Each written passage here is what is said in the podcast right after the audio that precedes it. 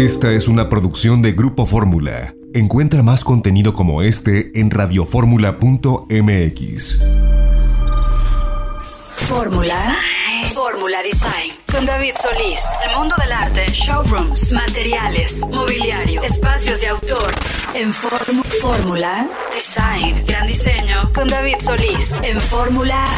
Fórmula Design.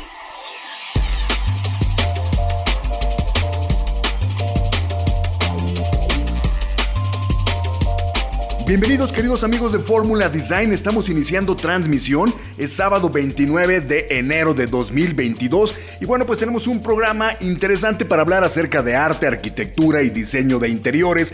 Les quiero recordar que ya está nuestra revista Design Hunter a la venta, está en todos los kioscos. Y bueno también pueden seguirnos en nuestras redes sociales que es arroba Design Hunter-MX, estamos ya saben en Facebook, estamos en Instagram, estamos por supuesto en YouTube, ya les he comentado lanzamos nuestro canal de YouTube el año pasado, en diciembre, con cinco programas de la serie México y sus casas, donde mostramos casas pues, eh, relevantes, extraordinarias, que suceden en México de renombrados arquitectos. Ya estamos preparando la segunda temporada, esta constará de 10 capítulos, y ahora estamos, eh, vamos, estamos posteando, estamos subiendo entrevistas que hemos realizado y que estamos haciendo con los, eh, pues, los creativos, los creadores, diseñadores, arquitectos, eh, vamos a postear más adelante la entrevista ya en video que tuvimos la semana pasada acerca del Hotel Dialest que está aquí en la Ciudad de México, en Polanco. Un hotel muy, muy interesante del arquitecto José Ignacio Jiménez y la diseñadora de interiores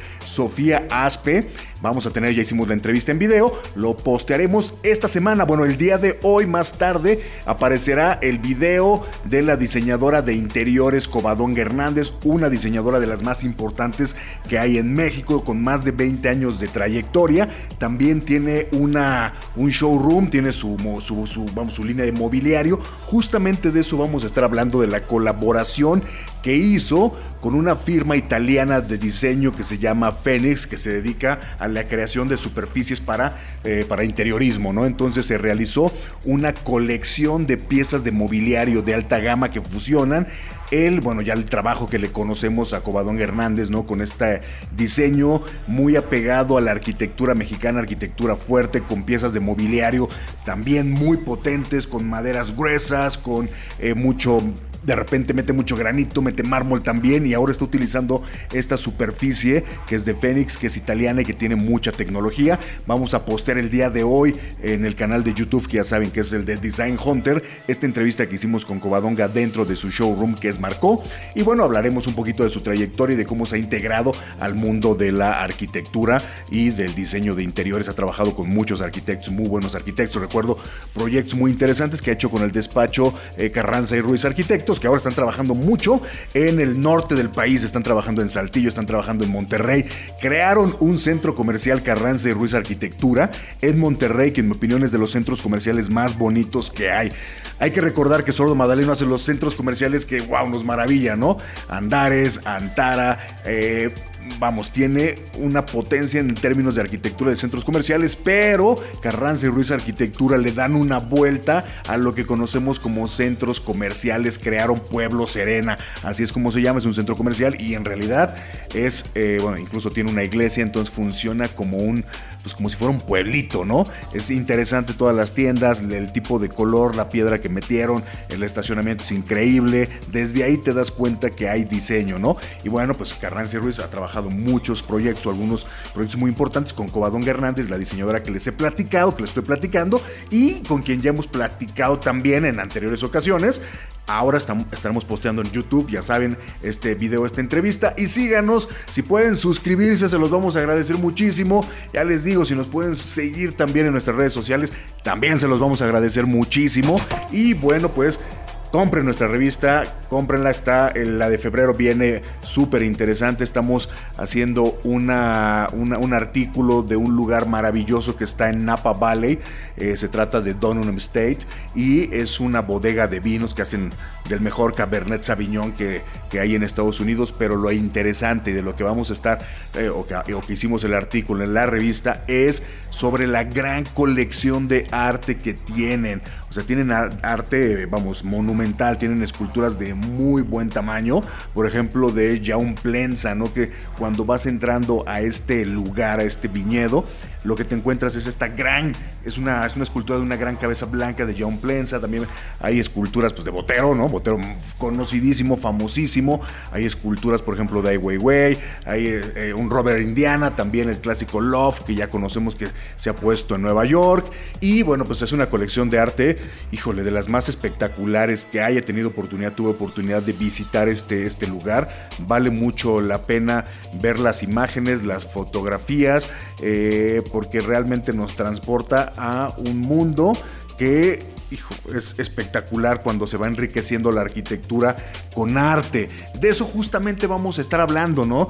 Del arte, arquitectura, del diseño, del arte objeto, de las intervenciones que se van realizando y de cómo podemos en realidad destacar, destacar nuestros eh, espacios con arte. Hay arte, bueno, pues arte de todos niveles, ¿no? Es importante febrero, es importante porque se va a realizar, como ya saben, Zona Maco. Zona Maco es la feria de diseño, pues la más importante de arte en México, desde luego la más importante en toda Latinoamérica y es una exposición que bueno, pues había estado un poquito detenida por, eh, vamos, por obvias razones el tema de la pandemia, abre sus puertas nuevamente, va a reabrir como siempre en el Centro City Banamex, ¿no? Para celebrar lo que es su décimo octava edición y de forma presencial, lo cual agradecemos todos, aplaudimos y evidentemente habrá que hacerlo con eh, pues con todas las medidas sanitarias, con todo lo que ya conocemos, ¿no? El cubrebocas obligatorio, por supuesto que sí, y es oportunidad para también portar un cubrebocas que sea original, ¿no? Porque estamos hablando de arte y de la exposición de mayor, eh, vamos, donde se presentan los creativos más importantes de todo el mundo, ¿eh? Vienen cerca de 200 galerías o más de 200 galerías, va a estar abierto del 9 al 13 de febrero de 2022, entonces en dos semanitas más, la próxima semana hablaremos un poquito más de lo que se va a tratar Maco, las galerías que estarán disponibles eh, con, con, los artistas que van y que llevan cada una de estas galerías. Y bueno, contarles que justamente en el programa del día de hoy tenemos dos entrevistas para hablar de arte contemporáneo y la primera entrevista que vamos a tener es con un diseñador de interiores, la verdad es que muy reconocido, connotado, es un diseñador de interiores de República Dominicana, pero trabaja en Nueva York, trabaja en Miami y bueno, pues eh, hemos tenido oportunidad de hacer varias ya, varias entrevistas y artículos con Jorge Brown Cott, que es muy querido, es también el creador de... Eh, Design Week República Dominicana, está haciendo sus esfuerzos para lograr hacer un Design Week Latinoamérica y ahora se ha convertido en el director creativo de la Galería Filia. La Galería Filia es una de las galerías más importantes en el mundo, es una galería basada en, en, en Suiza, y eh, van a traer una exposición importantísima con diseño latinoamericano diseño de alta gama y donde se trata también de arte objeto con piezas pues, utilitarias, ¿no? Hay una pieza en especial que me gusta mucho, ya la verán, les platicaremos de ella, lo postearemos en nuestras redes sociales, seguramente haremos un video también para nuestro YouTube con el artista Andrés Monier, que se encarga de hacer unas piezas que son esculturas, que son piedras que las talla a mano, que trabaja con piedra, que trabaja con mármol y pone espejos espectaculares sobre estas piedras, son, son prácticamente esculturas, pero bueno, vienen artistas de Colombia, vienen artistas eh, de Argentina, vienen artistas pues de toda Latinoamérica y afortunadamente vamos a poderlo ver también a partir del 8 de febrero. Y bueno, pues seguiremos también con una entrevista que hicimos, tuvimos oportunidad de realizar a Rafael de Palma, que también es el curador de una exposición que se llama Purismo. Es una exhibición que va a estar en la colonia Roma, en la calle de Aguascalientes, en un gimnasio abandonado y se recupera este gimnasio para poder eh, hacer la curaduría de las piezas también de diseño, son piezas también de arte objeto, con una gran variedad de artistas pues de México y de otras partes también del mundo, por supuesto. Vale mucho la pena también darle una vuelta. Están igual abiertos, ya saben. Toda la parte de diseño comenzará por ahí.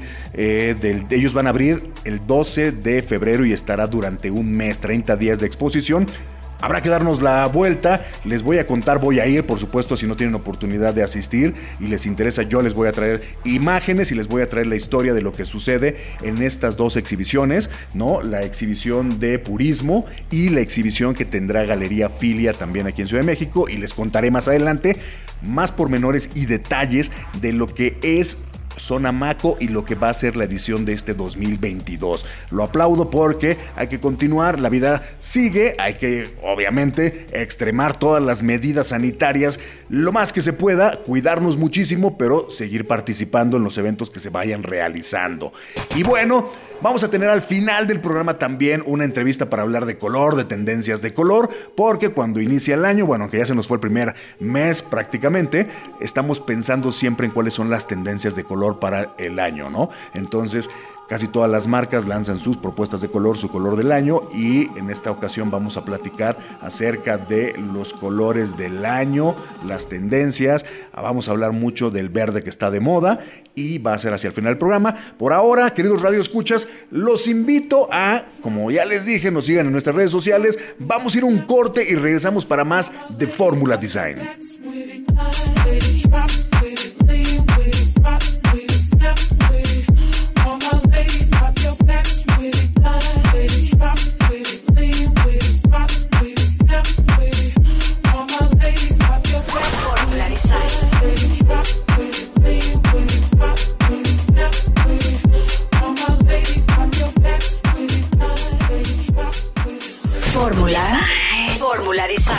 David Solís.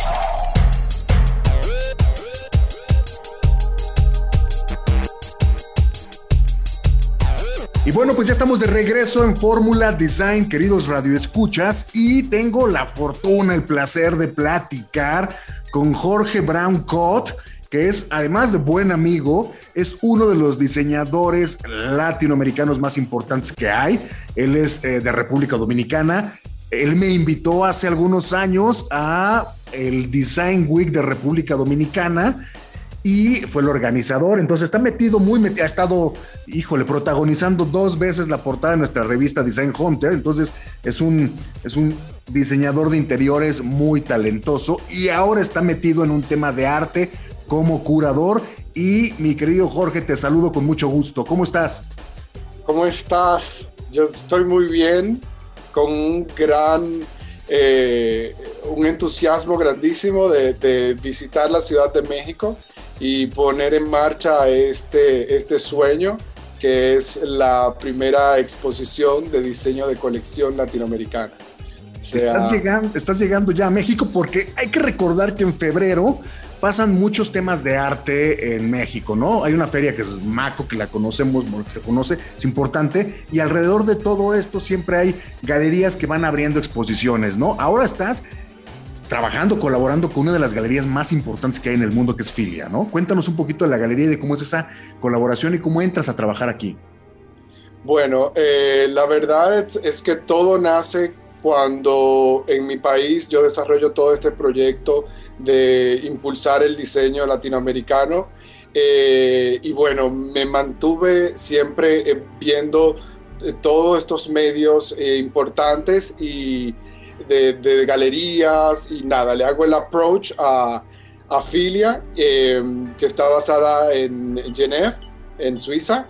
y literalmente me convierto en el director creativo de la galería y como latinoamericano le propongo hacer como una exposición eh, de diseño, de diseño de colección que no se había hecho en el mundo. Em, la verdad es que siendo latino, siempre como, como que esto, eso está en mi ADN y eso está, es mi pasión. Y bueno, vamos a la Ciudad de México a trabajar de la mano de Mauricio Kirchner, eh, un productor de eventos y pues le hacemos la propuesta y ahora para Maco eh, vamos a celebrar esta, esta primera eh, exposición de diseño latinoamericano. Dime, vamos a, vamos a ver dos cosas. Primero, esta exposición podría ser vista o puede ser vista para más personas, o sea, para abierta al público.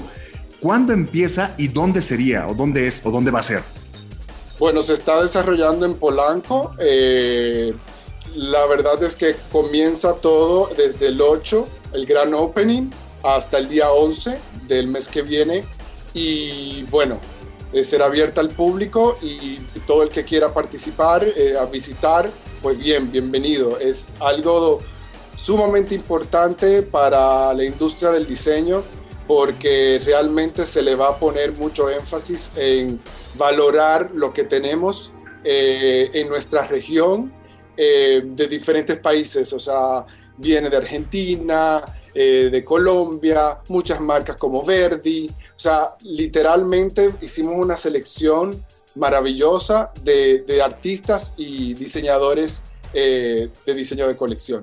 Jorge, ahora sí, eso te iba a preguntar, cuéntanos un poquito más, danos una probadita un poco más grande de qué artistas vienen, qué piezas, por ejemplo, a lo mejor hay una pieza que es la pieza como la más importante, cuántas piezas vienen, cuánto tiempo trabajaste, cuánto tiempo se trabajó en la curaduría para seleccionar estas piezas, pues prácticamente toda Latinoamericana, hablas de Colombia, hablas de Argentina, obviamente habrá, habrá cosas de México, obviamente cosas de República Dominicana, pero bueno, Latinoamérica es grande. Entonces, en ese sentido, pues me parece importante que nos vayas comentando dos o tres artistas que podamos ver y a lo mejor tu pieza favorita, la que dices tú, híjole, cuando lleguemos y la coloquemos en el lugar va a ser algo eh, pues digno de llamar la atención, ¿no? Entonces, si puedes ahí, Jorge, tienes eh, y nos puedes compartir un poquito lo que viene, pues sería interesante.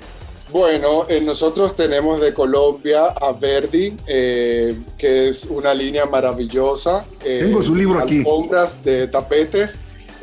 tenemos la Cara Larga de México.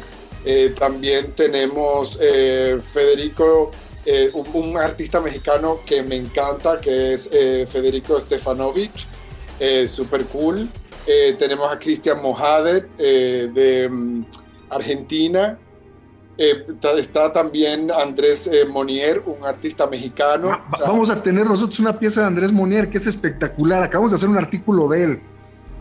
Es genial, es un joven súper eh, creativo. Lo conocí en Salones del Móvil y porque ya trabajaba en la, en la galería y hicimos una exposición súper interesante.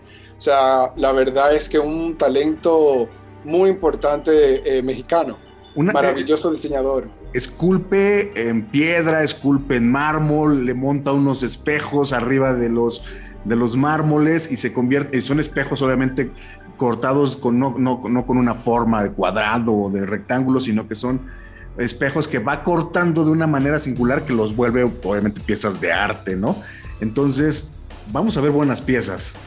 Sí, lo más importante es que vamos a a ver por primera vez en conjunto una conversación de diseñadores latinoamericanos eh, y, se va a proyectar ese potencial que tiene esa industria y eso, es lo eso para mí es lo más relevante de todo, es esta exposición que se hace por primera vez en el mundo de diseño latinoamericano, de la región, eh, todas en conversación en un solo espacio. Y tenemos idea de llevar esto después a Salones del Móvil, Art Basel, o sea, caminar como, como latinos juntos para eh, enaltecer lo que es el diseño y realmente valorar lo que, lo que es la mano de obra que existe en nuestra región, que es tan única y que ahora mismo está llegando al punto de, de que literalmente eso es, es como este es el momento, este es el momento de proyectar lo que Latinoamérica tiene en sus manos, su mano de obra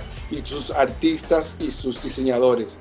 Y por eso es tan em, importante eh, eh, realmente eh, esta exposición, porque vamos, estamos como llamándonos entre todos, vamos a colaborar, vamos a hacer cosas cool y vamos a proyectarla al mundo que eso es lo más importante en estos días, el tema de la colaboración y además ya viene desde hace mucho tiempo también que con, el, con, la, conectividad que tenemos podemos estar colaborando a distancia sin tener que movernos en un avión a Colombia, Argentina, sino que a través de, las redes sociales y de la comunicación que se puede tener con las computadoras es la colaboración debiera ser más fácil. Ahora dime algo, eh, Jorge, que eh, pues es interesante también. No estamos hablando propiamente de piezas de arte como pintura o como escultura, sino que estamos metiéndonos aquí en el arte objeto, ¿no? En piezas que tocan este tema del diseño de interiores, porque eh, cuando hablamos de arte, pues pensamos en los grandes cuadros, en, ¿no? en los óleos. ¿Qué pasa? ¿Cómo, ¿Por qué es tan importante el arte objeto y como lo mencionas tú, el tema artesanal para los arquitectos y los diseñadores de interiores? Mira, esta es una exposición de diseño utilitario. Eh, son piezas de muebles, eh, son eh, objetos realmente de uso. Y se está presentando en Maco porque tiene su valor artístico, tiene su, son arte, al fin de la cuenta es una pieza de arte, pero es la primera vez que los diseñadores que, que, diseñan objetos utilitarios se unen en una exposición. Y es muy importante el tema de, de, de quien lo trabaja, tanto el, el, que lo diseña como la mano de obra, el, el impacto que, que, crea este diseño en una, en una comunidad.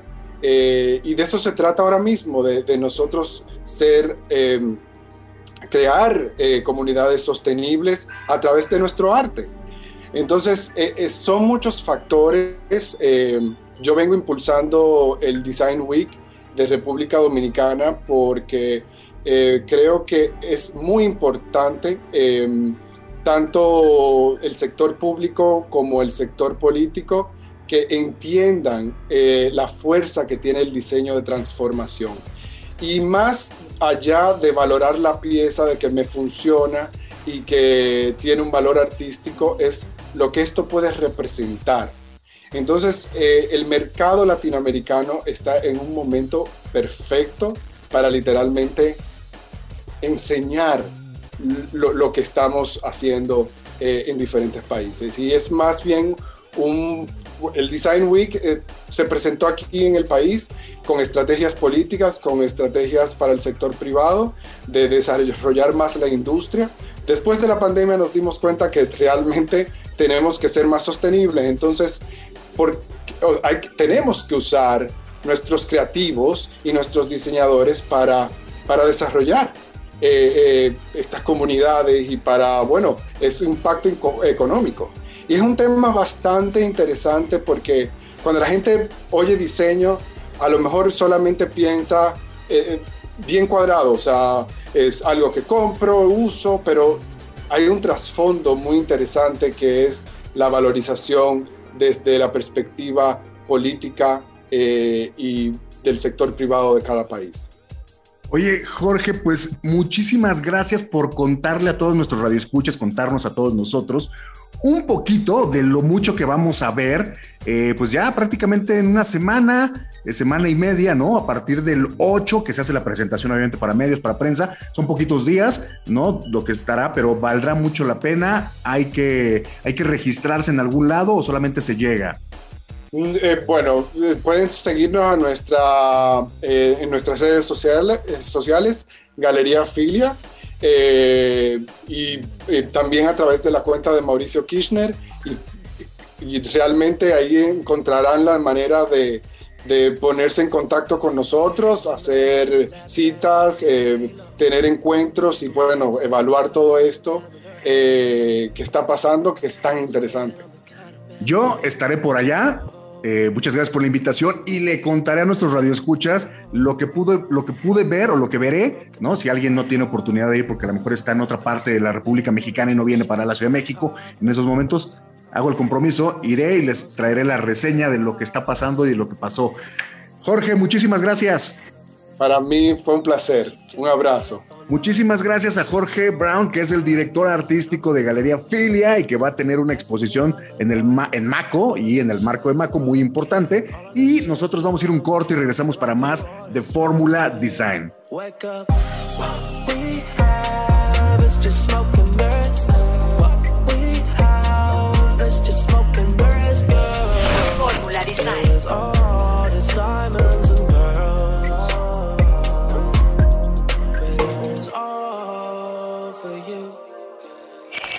Creadores.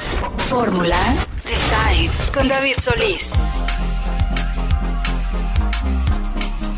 Y bueno, pues ya estamos de regreso en Fórmula Design, queridos Radio Escuchas. Y bueno, pues tengo la fortuna de platicar con Rafael de Palma, que eh, está haciendo la curaduría de una exposición, una exhibición, eh, que si no me equivoco se llama Purismo.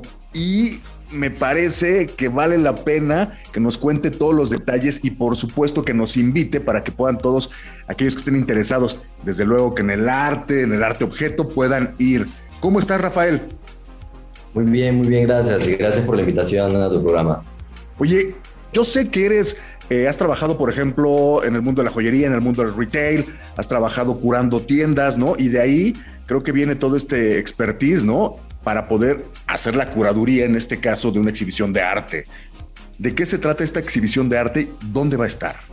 Digamos que más que una exhibición de arte, pues sería como arte objeto, que es como otra rama dentro de esto. Y, todo empezó, eh, nosotros eh, conseguimos este espacio que está increíble en la Roma Sur, que es un gimnasio abandonado que tiene un montón de historia.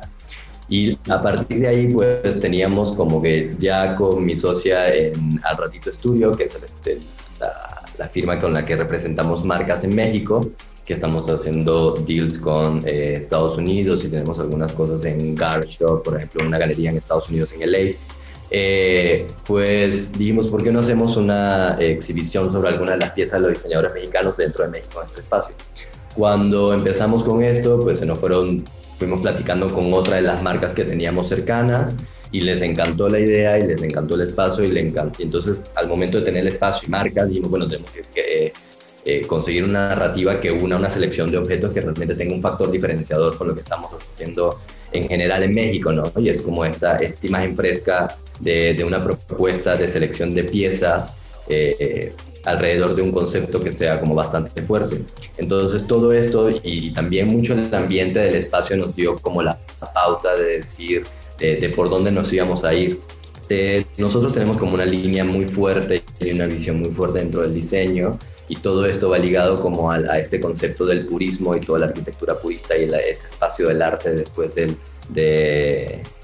del cubismo y justo uniendo como conceptos y una narrativa y una estética empezamos a investigar sobre el gimnasio que fue como el, primera, el primer gimnasio donde permitieron nadar a las mujeres en México entonces bueno empezamos a hablar de la mujer vimos una selección de fotos de Merrick Morton que es uno de los que estamos representando dentro de esta exhibición que tenía todo un archivo de eh, fotografías de las cholas en LA, el cual está increíble. Y empezamos a hablar como la mujer, la, la, rudeza de la mujer, las cholas, el primer gimnasio donde dejan nadar a las mujeres. Entonces empezamos a desarrollar todo ese concepto y de ahí nace el purismo en esta selección de piezas, justamente como con, con esta fuerza y esta crudeza. Oye, me parece súper importante el tema de utilizar un lugar eh, que está hasta cierto punto abandonado, ¿no? Porque es este tema de empezar a reutilizar algunas estructuras que aún quedan muchísimas eh, por la Ciudad de México y que en alguna vez nosotros hicimos unos artículos que le llamábamos arquitectura eh, muerta porque estaba ahí, ¿no?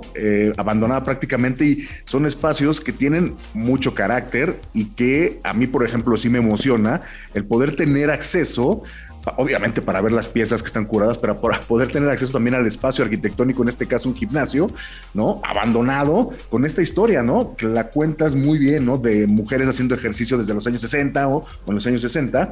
Creo que retrata un poquito también de lo que sucede en las ciudades. Y después estoy viendo las piezas que si bien quizá no, no tengo yo las imágenes de las piezas finales, son maravillosas. O sea, realmente se está trabajando con madera, por ejemplo, ¿no? Se está trabajando, no sé, parece que con granito también. Entonces, el uso de los materiales naturales, después con la forma que le da cada uno de los, eh, de los, pues, de los artistas en este caso, creo que valía o vale mucho la pena que la gente pueda verlas. ¿Son piezas que se pueden comprar?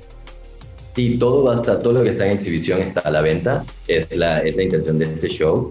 Este, y justamente hablamos de la pureza y de la crudeza de los materiales que estamos usando para las piezas, ¿no? Y para esta selección de, de, productos. Entonces justamente hablamos de un arte objeto donde utilizamos mucha piedra, mucha madera. Toda la madera está con la técnica de yakisugi, que es esta técnica japonesa que es donde queman la madera para para explotar las vetas y sellar la madera con la ceniza y un tratamiento con aceites. Entonces tiene, tiene unos tonos negros y cafezosos y hasta un poco tornasolados sobre la madera que son hermosos. Hay un par de, diseñadores y, marcas que están dentro de la exhibición que, bueno, eh, lo tratamos como de meter dentro de este sombrilla del yakisugi justamente para lograr ese color negro y esa rudeza dentro del espacio. Cuéntame de los estudios o los artistas que van a estar. Dame nombres, dime quiénes más o menos están para empezar a saborearnos qué podemos ver. Internacionales tenemos a Works, que es de Colombia, tenemos a Slata, que es de Rusia, tenemos a expositores de, fotografía Mary Morton, que es, justamente el que te platicaba de él, que tiene este archivo de las, de las cholas en, en LA desde los 80. Este, tenemos a Nuria López, que tiene una, un registro fotográfico increíble, súper fuerte, de las muches de Oaxaca, y ella es española, y tiene como un recorrido muy interesante sobre las muches de acá. Y luego tenemos como diseñadores nacionales este, Andrés Anaya, que viene con, va a presentar dos sillas que pues tienen unos tintes de, un, arte objeto dedicado al sexo, pero es una pieza que escultóricamente es hermosa, está hecha en fibra de vidrio, son dos. Una de ellas tiene hasta unos cuernos de toro y unas eh, como unas chichitas en, los asientos que está súper divertida. Que, que, siempre ha sido su tema, por ejemplo, ¿no? Y tiene constancia y lo ha hecho durante mucho tiempo y me encanta lo que hace. ¿eh? Sí, tiene este guiño divertido y como juguetón, pero a la vez la pieza sola tiene como mucha fuerza, es muy impactante y va con todo el concepto de lo que estamos platicando. Eh, luego tenemos eh, a Wrinkle Studio, que bueno, ella es una francesa y él es de LA y viven aquí en México y están empapados muchos con la manufactura mexicana y entonces han desarrollado piezas súper divertidas también, pero justamente hemos como elegido piezas especiales para este show donde tenemos como dos eh, stools, dos taburetes, este, uno hecho en bronce y uno hecho en, mármol negro, increíble, con unas vetas hermosas. Luego tenemos algunas piezas de Res, que es como, eh, es un estudio de diseño de Oaxaca que trabaja con el barro. Este también tiene unas piezas súper, unas asas hermosas y unas formas muy sencillas, muy balanceadas. Las proporciones son perfectas, es como wow. Luego trabajamos con un muy, muy amigo que es Jerónimo Sainz, que tiene un, taller que se llama El Engaño en, eh, en, el sur de la ciudad. Y bueno, él es un genio del torno, la verdad es muy, muy bueno en torno y levantó unas esculturas casi de un, metro veinte, hechas en torno en cerámicas horneadas, que justamente nos hablan como un poco de, de desdibujar la funcionalidad del objeto y ver una pieza como como una escultura, pero que dentro de su título le podemos decir que es un florero.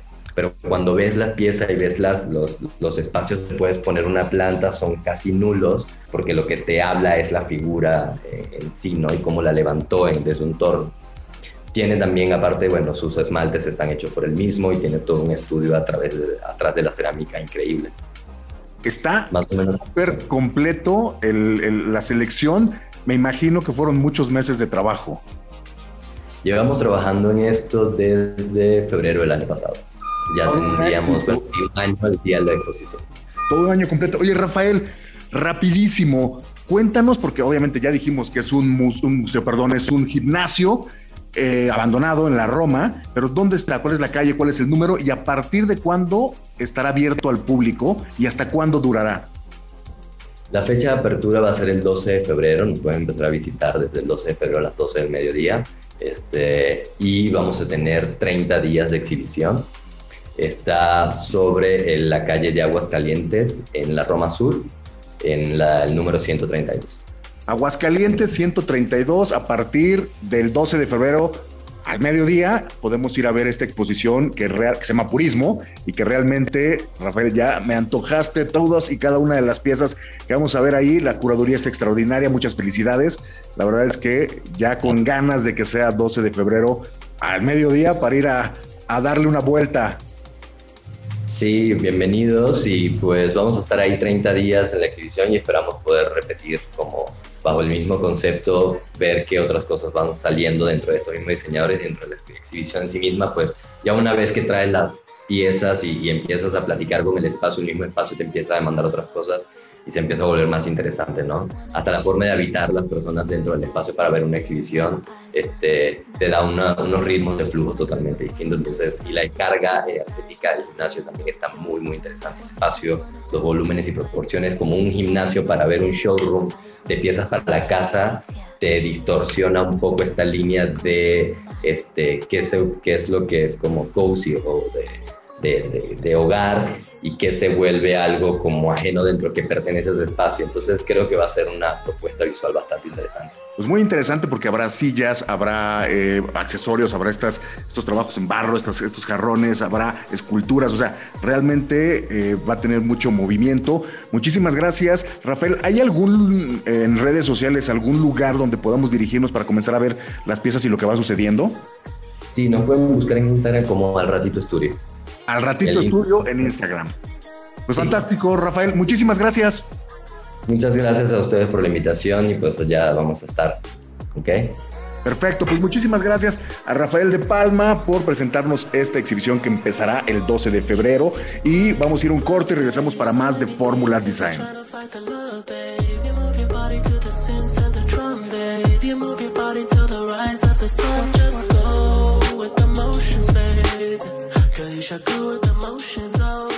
Fórmula Design. El mundo del arte, showrooms, materiales, mobiliario, espacios de autor.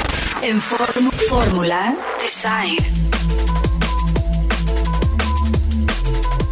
Y bueno, pues ya estamos de regreso en Fórmula Design, queridos radioescuchas, y el día de hoy tenemos una entrevista bien interesante porque vamos a hablar de color. El color es lo más importante en el momento de decidir sobre arquitectura, sobre diseño de interiores y lo haremos con Cintia Fragoso, que es especialista de color en Sherwin Williams y nos va a platicar acerca de algo que, vamos, cuando estamos en el mundo de la arquitectura y el diseño nos preguntamos es, ¿cómo es que se elige cada año el color que va a regir la tendencia durante ese año?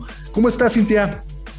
Hola David, muy bien, gracias. Muy feliz de estar aquí hablando de, de color y es nuestro día a día de todos, ¿no? Oye, y ese tema, de verdad, porque todos los, todos los años nos, nos levantamos y vemos que tenemos un color del año, ¿no?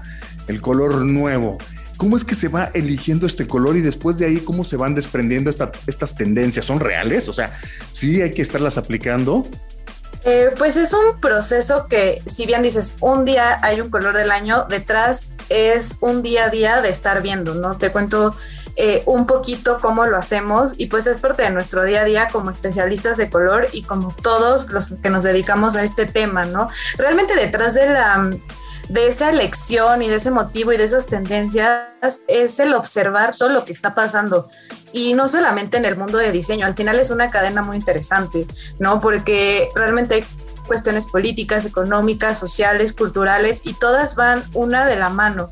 Y entonces al final es nuestra forma de expresar esa sensación en común a través del color, ¿no? Entonces, pues te cuento un poquito cómo lo hacemos. Realmente sí es un trabajo de todos los días, ver esos, esas pequeñas señales que nosotros vemos a nuestro alrededor. Y es muy padre cómo con esos ojos empiezas a ver ciertos colores que van eh, sobresaliendo, ciertas actitudes, emociones también. Y entonces todo esto lo llevamos a la mesa los distintos especialistas de color, ¿no? Aquí en Sherwin Williams pues va un especialista o especialistas de color de cada región, de cada país, para dar su perspectiva.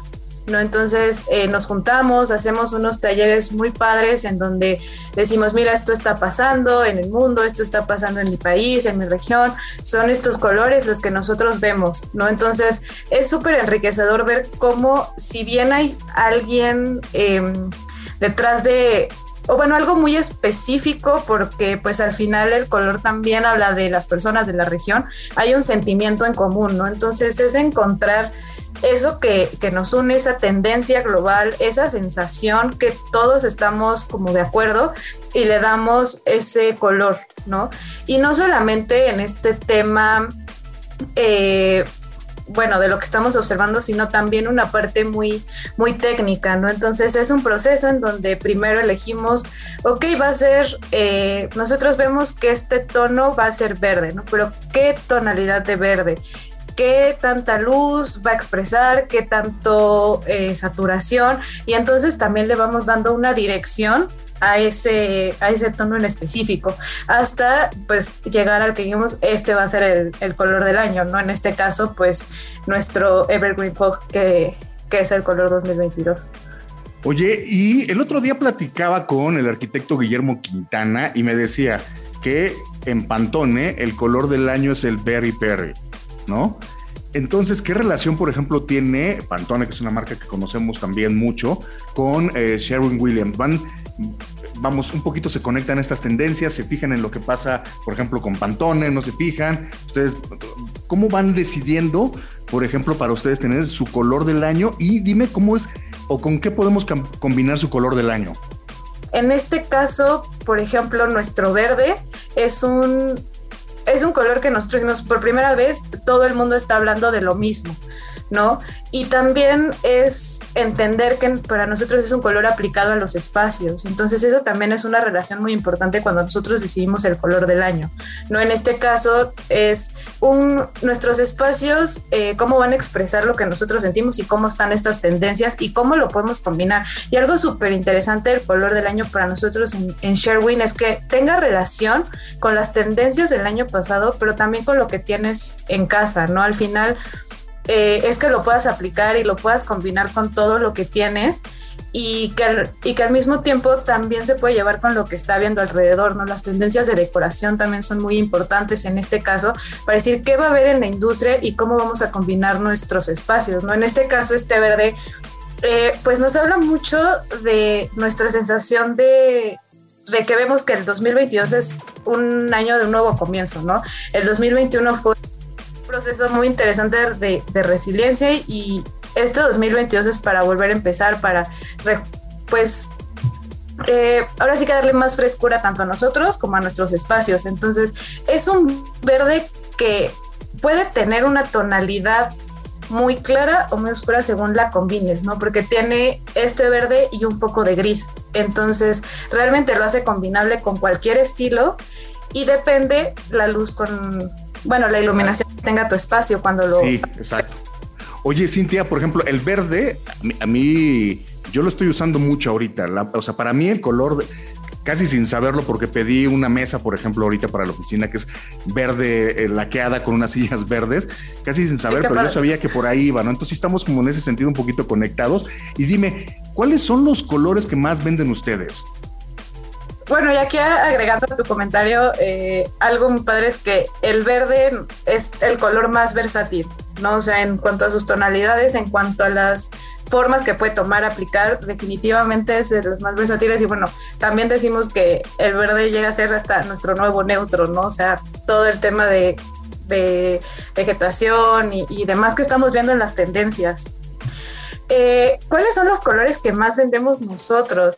Eh, pues mira, la verdad es de que veníamos con una tendencia de muchos neutros, ¿no? De hecho, tenemos una gama muy amplia y dividida en neutros cálidos, neutros fríos, neutros con una dirección de color, porque es una tendencia que veníamos viendo y para que se puedan utilizar de mejor manera y el cliente tenga una mejor eh, decisión, ¿no? Dentro de los neutros hay otra gama completamente, ¿no? No solamente es gris, beige y, y marrón, pero algo interesante de este verde cuando se hizo la elección de colores que estamos viendo eh, tanto en lo que nos piden como en el mundo exterior un aumento de uso de colores brillantes. ¿no? Entonces, de hecho, en estas tendencias que tenemos cuatro paletas, hay colores mucho más brillantes eh, que el pasado, ¿no? Por ejemplo, nuestro color del año pasado fue un, un eh, café muy oscuro, Urban Bronze, y entonces es una transición muy interesante. Entonces este verde también lo vemos como esa transición que los consumidores están cambiando y le están apostando a tonos más arriesgados. No te voy a decir que colores muy brillantes o muy eh, saturados y limpios aún, pero sí ya se empieza a ver como que ese despegue de los, de los neutros.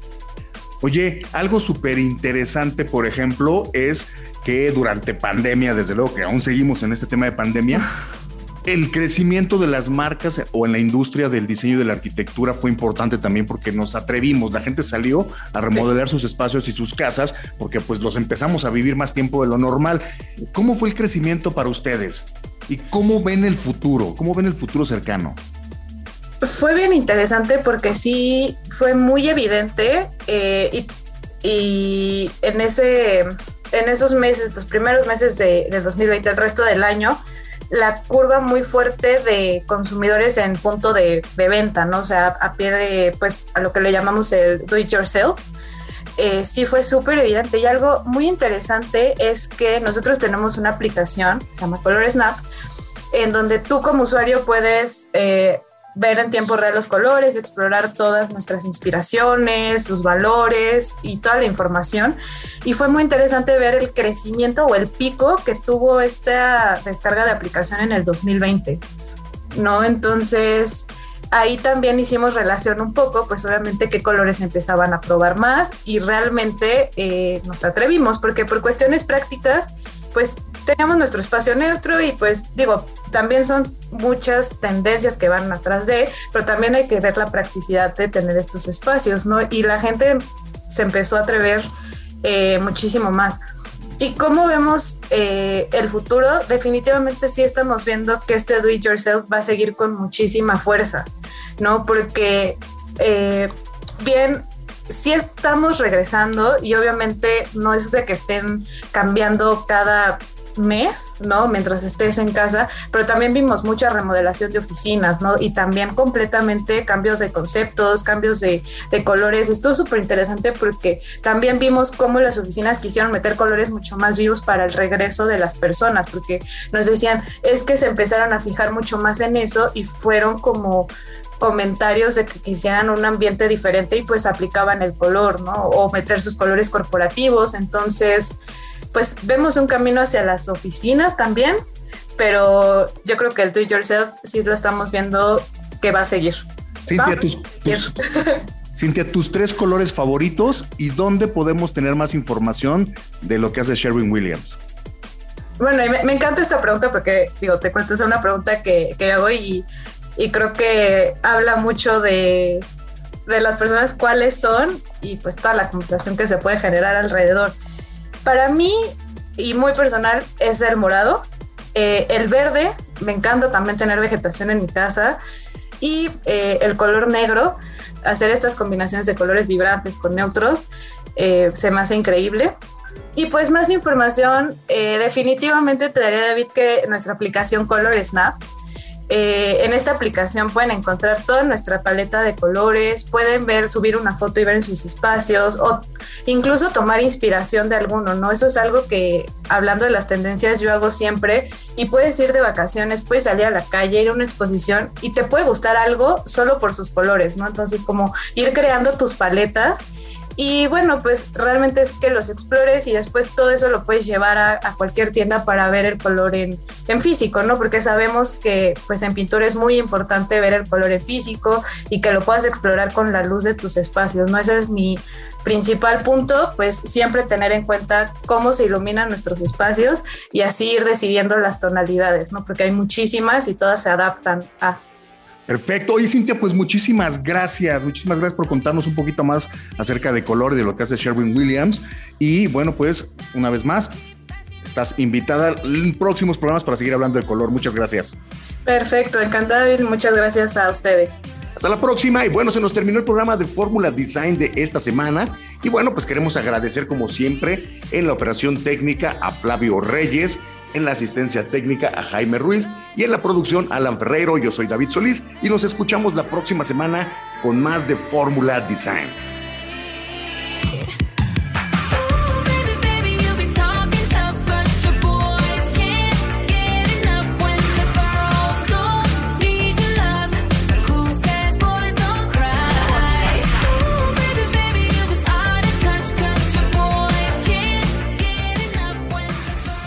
Fórmula. Fórmula Design con David Solís. Esta fue una producción de Grupo Fórmula. Encuentra más contenido como este en radioformula.mx.